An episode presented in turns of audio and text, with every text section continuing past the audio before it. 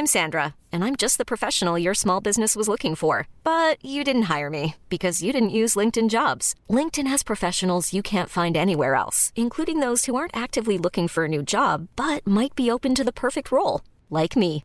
In a given month, over 70% of LinkedIn users don't visit other leading job sites. So if you're not looking on LinkedIn, you'll miss out on great candidates like Sandra. Start hiring professionals like a professional. Post your free job on linkedin.com/achieve today.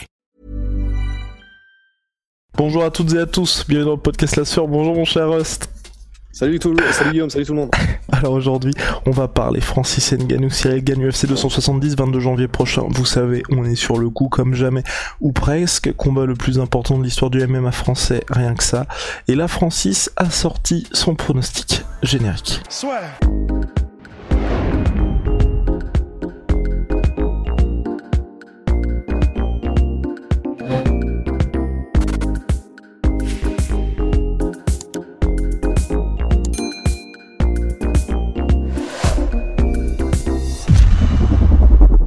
Francis l'a dit, calmement, posément, mais confiant. KO deuxième round face à Cyril Gann. Donc c'est un Francis qui semble en tout cas vouloir surfer sur la dynamique de Stipe Miocic, donc à savoir le Francis calme, le Francis posé qui prend son temps et qui finalement euh, a réussi à tout détruire. On l'a vu complètement différent entre le combat face à Jairzinho Rozenstruik et le combat face à Stipe Miocic. Et là, il l'a réexpliqué. Ce qui est le plus important pour lui aujourd'hui, c'est justement de réussir à être calme. Et c'est pour ça que Cameron Ousmane était notamment dans son corner lors de la revanche face à Stipe Miocic. C'est pour garder Francis tranquille. Toi, que penses-tu de ce pronostic finalement, Rust? Moi, personnellement, moi, je trouve qu'il est logique. Ouais, honnêtement, alors c'est. En fait, ça me choque pas du tout parce que de toute façon, enfin, je veux dire, c'est Francis Ngannou, donc en fait, euh, déjà le fait qu'il pronostique pas un KO au premier round, déjà presque ça m'étonne. Donc absolument pas choqué. Euh, non, le, le seul truc effectivement que ça, comment dire, que ça cause, en tout cas en moi, et je sais pas si c'est pareil pour toi et pour vous, mais c'est qu'il y a vraiment cette sensation que là, on y est en fait. Ça se rapproche vraiment. Et le fait qu'il est euh, depuis le début, il affiche cette confiance, mais qui est vraiment une confiance, tu sais, presque presque dérangeante tellement c'est de la sérénité en fait. Moi, ça me fait vraiment, ça me fait flipper de ouf. Mais mais c'est vraiment intéressant parce que effectivement, il est, il, il se comporte comme s'il savait quelque chose qu'on ne savait pas. Et ça, ça me, ça, ça me fait flipper de Mais ouf. c'est exactement ça en fait. C'est ça qui moi me surprend en fait. C'est que dans ses sorties, il est là en mode ouais, Cyril n'est pas aussi tough que Stipe Miocic. Enfin, clairement, honnêtement. Enfin après, n'hésitez pas hein, d'ailleurs à, à nous reprendre sur le sujet. Mais je l'ai jamais vu moi sur le papier Francis aussi confiant en fait avant un combat. Alors qu'honnêtement, Cyril, ce qui est assez marrant d'ailleurs, hein, c'est qu'il est passé de ah ouais ça fait chier parce que maintenant il est champion pour les pour les Américains, je veux dire il est champion intérimaire, ça fait chier, on va peut-être pas voir le combat contre John Jones, machin. À aujourd'hui, il est favori des bookmakers et pour beaucoup d'observateurs. Pourtant, il y a quelqu'un qui reste, mais euh, ultra tranquille, et vous l'aviez vu d'ailleurs dans la vidéo de où Francis, il avait fait, enfin, un peu comme Adesanya, en gros, il regardait le combat, et puis il y avait quelqu'un qui filmait sa réaction, il était là en mode, bon bah bravo, bravo, mais euh, faut pas oublier qu'il y a un roi, et c'est moi, quoi. C'est, c'est vraiment hyper impressionnant. Ouais, non, non, c'est c'est hyper impressionnant et on, on rentrera bien sûr dans les détails, mais ça va ça va participer au fait que même si là, c'est impressionnant à quel point tous les spécialistes commencent à vraiment pencher du côté de Cyril. Donc Anthony Smith, qui est donc combattant, enfin actuellement encore combattant et analyste chez ESPN, qui a donc commencé à dire que pour lui, vraiment, c'était clair, il allait non seulement gagner contre Francis, Cyril, mais, de, mais le faire de façon très, enfin, très aisée, très facile, euh, sans vraiment rencontrer de difficultés. Et lui, il a même poussé le- le- l'analyse jusqu'à dire et il fera pareil avec John Jones. Enfin, en tout cas, il battra John Jones. Donc vraiment, c'est vrai que c'est assez impressionnant de. En fait, ce qui est très perturbant, c'est de voir que les deux montent de manière égale. La confiance de Francis en lui-même et en le fait qu'il y aura aucun problème et qu'il sait un truc par rapport à Cyril qu'on ne sait pas, et en même temps les opinions de tous les experts et spécialistes pour dire que ah oui mais en fait euh, là on est en, train de prendre conscience que Cyril Gann c'est vraiment littéralement le futur en fait. Et, et c'est vrai que c'est je sais pas quoi en penser et j'imagine qu'on ne saura pas quoi en penser avant le combat. C'est-à-dire que c'est ce qui est bien c'est que bon bah on est dans un sport où euh, bah, la réponse on l'aura.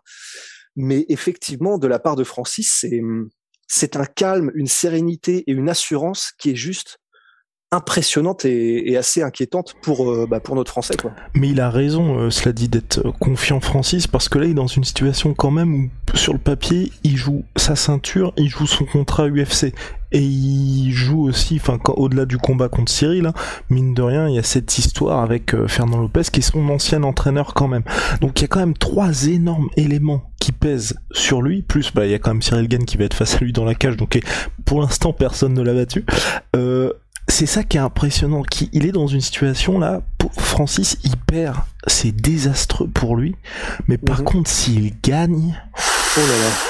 Oh là là là là là là là là parce que c'est ah surtout, vis-à-vis de l'UFC. Hein. Là, là, il gagne, c'est compliqué, très très compliqué pour l'UFC. Par contre, ah bah, s'il perd, je pense que tu penses qu'il perd, je pense qu'il y a moyen que soit il soit mis au placard ou soit bah, il parte de l'UFC, mais ça peut être un peu compliqué pour lui, je pense. Ah ben je, je ne sais pas du tout. Mais j'avoue que c'est vraiment intéressant parce que là on a une situation où j'ai l'impression que à ce niveau d'enjeu, c'est la première fois, en tout cas depuis que je suis ce sport, j'ai l'impression à l'UFC, qu'on a littéralement un tapis de la part d'un des combattants qui en plus est le champion. C'est-à-dire que là vraiment c'est c'est c'est la définition au poker d'un tapis, c'est-à-dire où tu mets absolument tout ce que tu as en jeu sur le coup que tu prépares quoi. Enfin c'est on va voir, on va voir. Vraiment c'est ce qui est bien, c'est que là, bon, bien sûr, c'est un podcast et on commence à milquer le truc parce que pourquoi pas. Mais c'est vrai que là, jusqu'au 22, on va y aller des, des, analyses techniques, on va y aller de, de, ce qui seront les déclarations des uns des autres lorsqu'elles sortiront. Mais ce qui, un truc qui ne changera pas, c'est ça, parce que là, c'est acté. C'est-à-dire que le fait que Francis Ngannou ce soit son dernier combat de contrat, ce sera le dernier de son combat de son contrat, et que après ça, il a fait, il a vraiment établi un clair désir de jouer selon ses règles euh, au niveau de la manière de d'être payé, au niveau de ce qu'il veut euh, par rapport à la boxe anglaise, etc. Ça, ça va être notre fil rouge qui ne changera jamais. C'est là, Cyril, il joue pour devenir le champion incontesté euh, et en gros, bah, vraiment rentrer dans l'histoire encore plus. Et Francis, bah, il joue tout, toute sa carrière entre guillemets euh, là, il la joue parce que on sait que l'UFC est extrêmement, extrêmement dur en négociation et par rapport à ses contrats. On sait aussi qu'elle euh, est rancunière, l'UFC. Enfin, je sais pas si on peut dire que euh, utiliser le féminin. En tout cas, c'est rancunier cette entité. Et et si ça se passe mal pour Francis, vous pouvez être sûr et certain que Hunter Campbell et Dana White, qui sont grosso modo les deux les deux gros bonnets, Hiring for your small business? If you're not looking for professionals on LinkedIn, you're looking in the wrong place. That's like looking for your car keys in a fish tank. LinkedIn helps you hire professionals you can't find anywhere else, even those who aren't actively searching for a new job but might be open to the perfect role. In a given month, over 70% of LinkedIn users don't even visit other leading job sites. So start looking in the right place. With LinkedIn, you can hire professionals like a professional. Post your free job on linkedin.com slash achieve today. Euh, en train de gérer cette situation, ils vont le faire payer à Francis, mais d'une force, ça va être sale. Bah et puis surtout, Fernand nous en avait déjà parlé hein, dans King Energy. L'UFC avait déjà fait un petit test de ce type-là à Francis quand il avait perdu contre Stipe. Puis contre Derrick Lewis et ensuite ils avaient organisé la revanche en Chine face à Curtis Blades. Une situation où Francis était imposé par Tikeo à la fin du premier lors du premier combat. Curtis Blades était, enfin sur le papier c'est un c'est un match-up très compliqué pour Francis et clairement s'il était sur ces trois défaites il y avait vraiment moyen que Francis parte de l'UFC. Donc il lui avait déjà mis une situation comme ça. Là on est dans une situation où que ce soit Francis, que ce soit euh, Dana White, le président de l'UFC, ils ont tous les deux conscience que ça peut peut-être être la fin de l'aventure après ce combat-là. Et on a bien évidemment Francis qui est extrêmement confiant. Et donc oui, ce que je voulais dire, donc pour revenir à ça, il a raison d'être confiant parce que dans une situation comme ça, il y a pas mal de personnes qui pourraient être euh, pas très à l'aise de se dire au-delà du combat qui arrive, il y a tout ce qui est autour, qui est peut-être pas la, situation rêvée avant de. je veux dire que c'est peut-être le combat le plus important de sa carrière. À Francis? Ouais, à Francis, ouais. Ah bah oui, oui, sans absolument aucun doute, parce que bah c'est un combat où il joue tout, donc c'est sûr, c'est clair, certain. Sûr certain. Ah ouais? Bah, Pour toi, c'était pas le combat contre Stipe? Ouais, non, t'as raison, oui, non, c'est vrai que là, il joue tout, et non, c'est compliqué. Ouais. Oh, yo, yo, yo, En tout cas, bref, ça arrive le 22. Le pronostic de Francis, moi, je, personnellement, moi, je pense que c'est assez logique parce que c'est vrai que ça aussi, ce qui est intéressant, c'est que Francis, jusqu'à présent à l'UFC, il y a que deux fois où on l'a vu passer le deuxième round face à Derek Lewis et face à Stipe Miocic. À chaque fois, c'était des défaites. Le combat contre Derek Lewis, on met bien évidemment entre parenthèses parce que c'était un non-combat tout simplement. Et depuis, Francis, c'est soit des victoires au premier round, soit des victoires au deuxième round. Est-ce que toi, tu penses que justement, là, ce côté Francis calme, c'était uniquement face à Stipe? Ou alors là, on va pouvoir peut-être le revoir face à Cyril aussi? Non, je pense qu'il va, à mon avis, il va, il va rester, je pense, assez, assez calme et maître de lui, je pense, parce que, bah, premièrement, c'est l'évolution, je pense. Il y a toujours le game plan, c'est-à-dire qu'il peut prendre un game plan qui soit de l'agressivité, mais je sais pas, je, enfin, instinctivement, j'aurais tendance à dire qu'un game plan ultra agressif contre, euh, contre Cyril, je, je sais pas si ce sera le plus judicieux, en tout cas au premier round, parce que je pense que, bah, Cyril, on a vu qu'il était polyvalent, et euh, entre guillemets les, changements de niveau ils viennent de, vraiment mais ils viennent de n'importe où et ils sont toujours bien set-up donc je, ne sais pas. Je, je, sais pas trop. Faudra qu'on voit une fois qu'on commencera à vraiment bien analyser le combat. Mais euh, oui je comme ça à première vue je pense que maintenant on a vu qu'un Cyril euh, qu'un Francis qui était effectivement mesuré et calme comme de toute façon il a des trucs qui te, te, tuent quand il te touche il n'y a pas forcément besoin de gesticuler beaucoup. Enfin, il y a juste besoin presque d'un jab ou d'un direct, c'est terminé. Donc, euh, ouais, ouais, non, c'est pour ça, ça va être intéressant. Mais je suis quand même très très curieux d'être au combat bien évidemment parce que j'ai regardé à nouveau le combat contre Stipe Miocic, la revanche il y a pas très longtemps et c'est vrai qu'on voit que Francis il est toujours à ça d'exploser. Hein.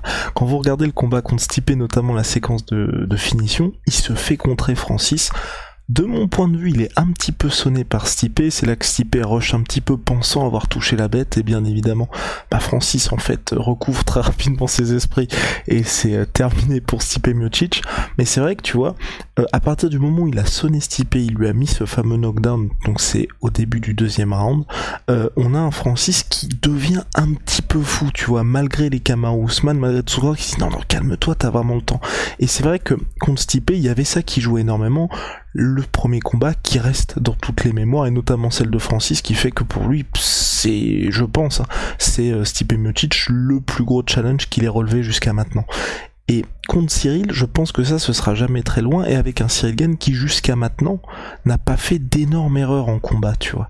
Et ça, je pense que ça peut, peut-être, en tout cas, si Francis n'arrive pas à être cadré en tout temps et à chaque instant, ça peut être compliqué pour lui. Bah, c'est ça. C'est si jamais il commence à essayer de, de, de, de, faire un match de kickboxing avec Cyril. Non, juste de dire je vais lui arracher la tête, tu vois. Ah oui, ok, parce que moi je pensais ce que tu voulais dire, c'est si jamais il commence à faire un, il, commence à faire un espèce de match de kickboxing avec euh, Cyril pour essayer de le surprendre et de le mettre KO, mais qu'il ne le touche pas bah il y a moyen que là il soit en mode euh, bon bah ok bah les couilles euh, vas-y on y va. Enfin que ça l'énerve en fait quoi. Complètement oui bah, exactement. On, on, peut être dans ces deux cas de figure là en tout cas ça arrive bientôt. Là, on commence à, on commence à être un petit peu chaud. Moi, j'espère juste, et je, suis, je suis un peu triste. J'espère que l'UFC peut-être, je croise les doigts pour ça, fera une conférence de presse avant le jeudi, tu vois, avant le jeudi de l'événement.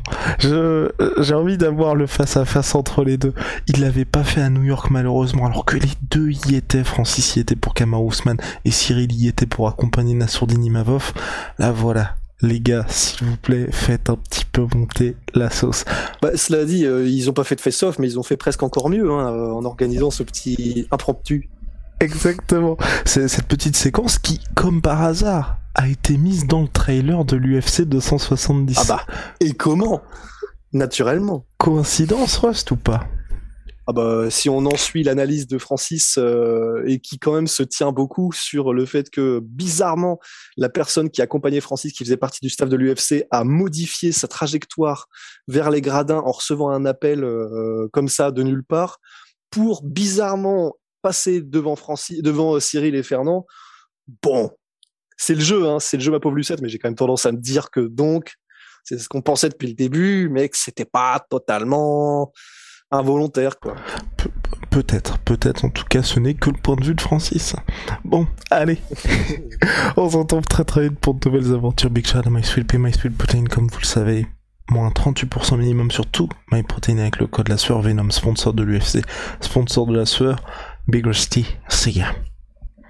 See ya.